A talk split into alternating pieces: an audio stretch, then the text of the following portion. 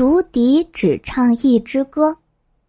从前有个国王，他原本不是国王，不当国王时还好，人长得周周正正的。当上国王以后呢，脾气越来越坏，整日暴跳如雷。更可怖的是，他头顶上就是左右两个耳朵的上方长出来两只兽脚，那可真是奇耻大辱。堂堂一国之君，竟然长出两只丑兽脚，往镜子里一瞧，当真丑陋的要死，看上去呀，跟一头怪兽没啥两样。国王没法子，每日把自己关在王宫，大声咆哮，像一头关在铁笼里的野兽。每个月月亮变圆之前，那国王要理一次头发，为什么呢？因为如果不理发的话。月亮一圆呀，他的头就痛得要爆裂。国王每个月传召一位理发师入宫，一理完头发，他就抽出腰刀，咔嚓一声，把理发师的头颅砍下来。那些可怜的理发师也不是不会说话的，看国王抽出腰刀，都跪下向他求饶：“国王，请不要杀我！我发誓绝不把你头上长角的事泄露出去。”我就不相信活人的嘴巴。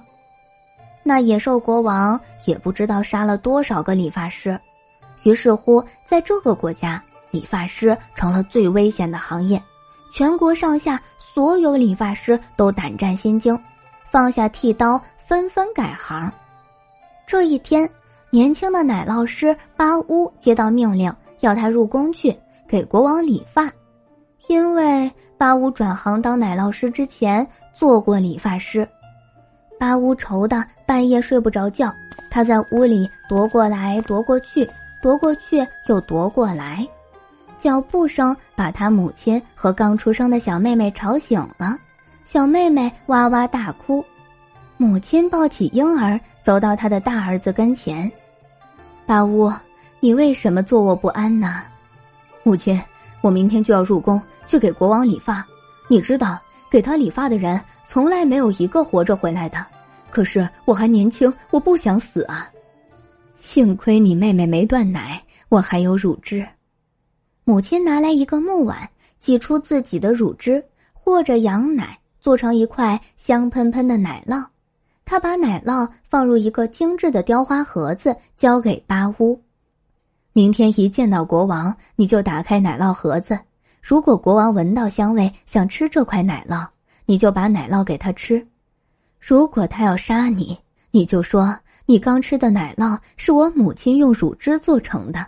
现在我们吃了同一个母亲的奶，已经成了亲兄弟，你怎么能够杀我呢？第二天，巴乌带上母亲精致的奶酪来到王宫，一见到国王就打开雕花盒子，国王闻到香味。果然想吃那块奶酪，巴乌，这是你给我的礼物吗？没错，巴乌说：“这是我的母亲亲手做的。”国王吃了那块奶酪，他一边吃一边称赞：“真香！这是我吃过的最美味的奶酪。”吃了奶酪，国王解开头巾，命令巴乌给他理发。巴乌看见国王头上的丑兽角，明白了。国王为什么要杀死理发师？巴乌恭恭敬敬、一丝不苟的把国王的头发理好。国王拿头巾包住脑袋，唰一声抽出宝剑：“陛下，你不能杀我，因为我是你的亲弟弟啊！”胡说！你这个衣衫褴褛的穷理发师，怎么可能是我的亲弟弟？国王暴跳起来：“你刚才吃的那块奶酪。”它是我母亲用她的乳汁做成的，我们吃了同一个母亲的乳汁，已经成了亲兄弟。你怎么能随便杀我呢？国王愣住了，放下了宝剑。他虽然残暴，却也不敢违反民间这条不成文的律法。于是他坐下来对巴乌说：“巴乌，我的亲弟弟，我不杀你，但是我头上长兽角这件事，你可千万不能说出去。”国王，我的亲哥哥，我向天地保证，这个秘密我绝不会对人说。不行，你得发誓。于是巴乌跪倒在地，面朝西方，把双手高举上头顶，发了一个毒誓。佛祖作证，国王与我吃了同一个母亲的乳汁，我们成了亲兄弟。他头上长角的事，我绝不会对人说。如果违反誓言，就让我下十八层地狱，永生永世不得超生。就这样，国王没有杀巴乌。从那个月起，他每个月宣召巴乌入宫给他理发，因为国王不再杀理发师，他凶暴的名声渐渐消失了。可是，巴乌憋着这个秘密，肚子一天天大起来。时日一长，竟然憋出一场大病。他肚子闷得慌，里头仿佛有个皮球在不断膨胀。他喉咙痒得苦，就像有千万只蚂蚁在嗓子眼儿爬行。但是因为发过毒誓嘛，他又绝不能把这个秘密告诉别人。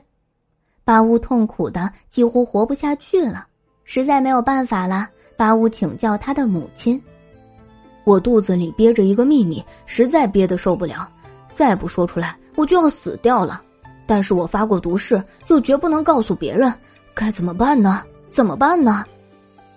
孩子，你出门去，向南走，那边有一片浓密的树林，树林深处有一道清澈的泉水，泉边有一个老鼠洞，你去吧，你到那里去，把你的秘密对老鼠洞说三遍。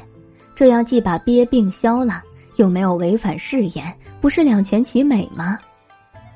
巴乌马上出了门，向南边奔跑，去到浓密的树林深处，看见一道清澈的泉水，泉边果然有个老鼠洞。他赶紧俯下身，对着老鼠洞，把憋在心里的话说出来：“啊啊啊！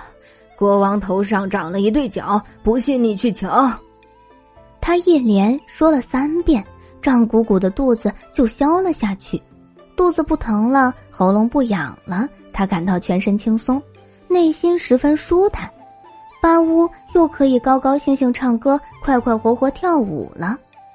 说起来奇怪，没过多久，泉水边那个老鼠洞里竟然长出来一株竹子，竹子长得直挺挺的，脆生生的，好看极了。有个牧童常在附近放牛，见竹子长得好，就把它砍下来，做成一只精巧的竹笛子。竹笛做好了，牧童吹起来，可是呢，他吹不出欢快的调子，也吹不出悲伤的调子，吹来吹去，那竹笛只唱一支歌：啊啊！国王头上长了一对角，不信你去瞧。